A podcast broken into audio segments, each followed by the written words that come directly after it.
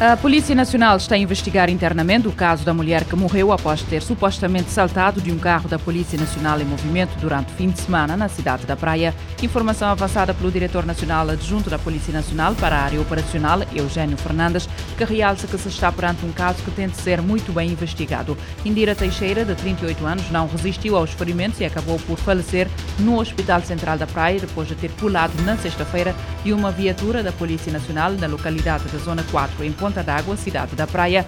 Segundo informações avançadas ao Santiago Magazine pelo companheiro da vítima, tudo aconteceu quando este chamou a Polícia Nacional na sequência de um desentendimento com a sua companheira, com quem morava na zona de Achada Mato. Indira Teixeira, que era doméstica, deixa quatro filhos, sendo três menores.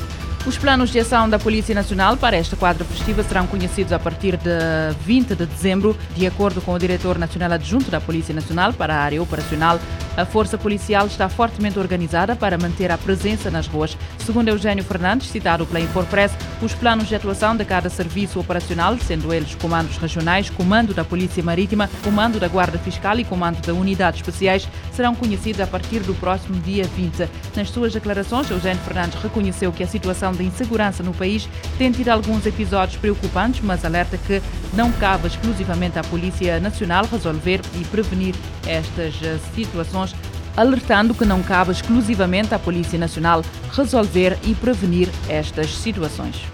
No Brasil, o secretário de Segurança do Distrito Federal garante que os manifestantes que tentaram invadir a sede da Polícia Militar, causando caos em Brasília, serão responsabilizados. Apoiantes do ainda presidente brasileiro, Jair Bolsonaro, tentaram invadir na segunda-feira à noite a sede da Polícia Militar em Brasília e destruíram, para além de queimarem, vários veículos perto do local do hotel onde Luiz Inácio Lula da Silva estava hospedado. A polícia disparou balas de borracha e lançou gás lacrimogéneo contra os manifestantes que recusam reconhecer a vitória de Lula da Silva nas eleições presidenciais e bloquearam algumas das principais vias de Brasília. Devido aos bloqueios, várias pessoas ficaram retidas dentro de um dos maiores centros comerciais da capital brasileira.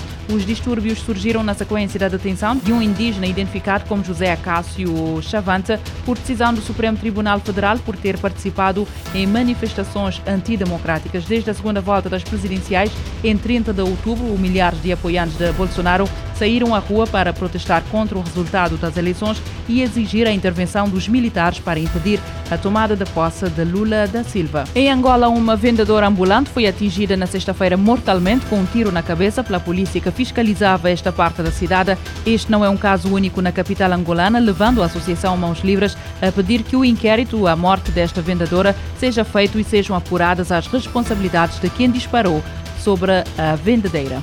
Acho que houve esse pequeno desequilíbrio, mas ainda assim vamos esperar eh, com a abertura desse inquérito em curso que seja conclusiva e que nos digam realmente o que terá acontecido e o que é que motivou realmente o, o seu presumível agente ter disparado e ter atingido mortalmente a, a vítima.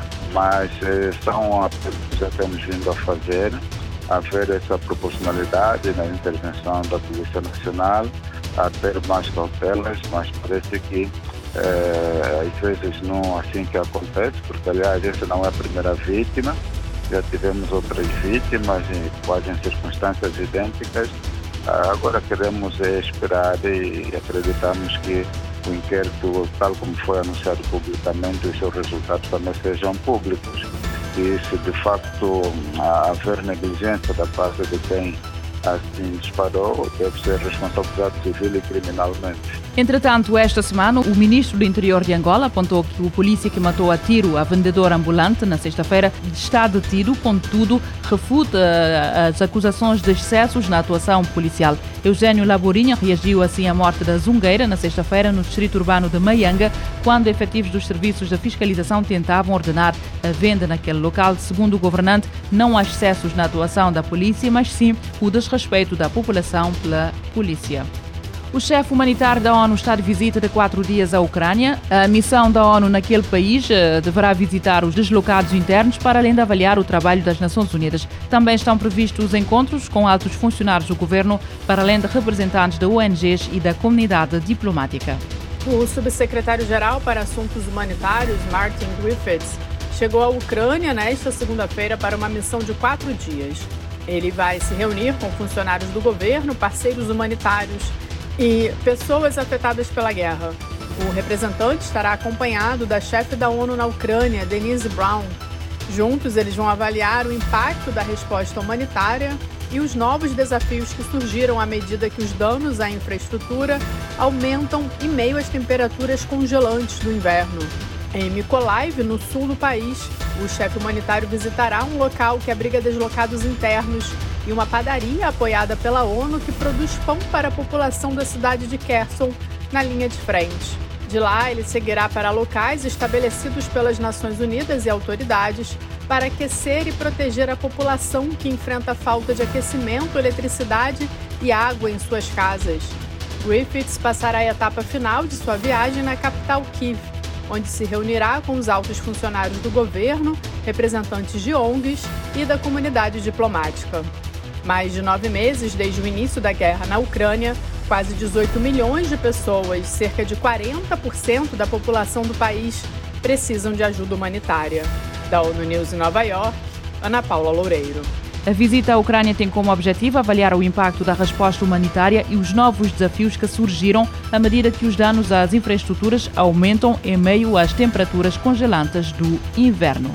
A China continua a preparar-se para uma avalanche de casos de Covid-19 que ainda não se reflete nas estatísticas oficiais através do alargamento dos espaços nos centros de saúde para tratar doentes com febre e do armazenamento de medicamentos. Os quase 350 centros comunitários de serviços de saúde de Pequim criaram já áreas para tratar pacientes com febre, numa altura em que a explosão de casos está a pressionar muito os serviços médicos. De acordo com dados avançados pelas autoridades locais, a China pôs na semana passada fim a quase três anos da política de zero casos de Covid-19, o rápido desenvolvimento da epidemia está a exercer grande pressão sobre os serviços médicos, de acordo com informações avançadas pelo vice-diretor da Comissão Municipal de Saúde de Pequim.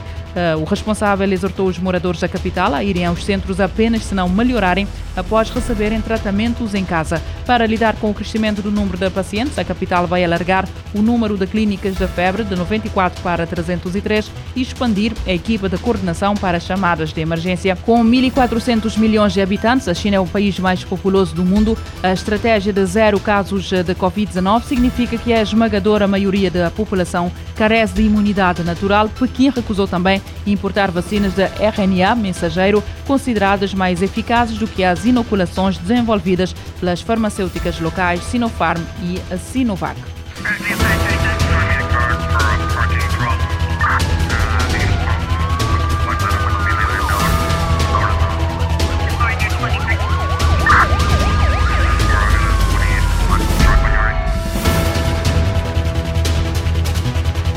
Este programa está disponível em formato podcast no Spotify e em radiomorabeza.cv.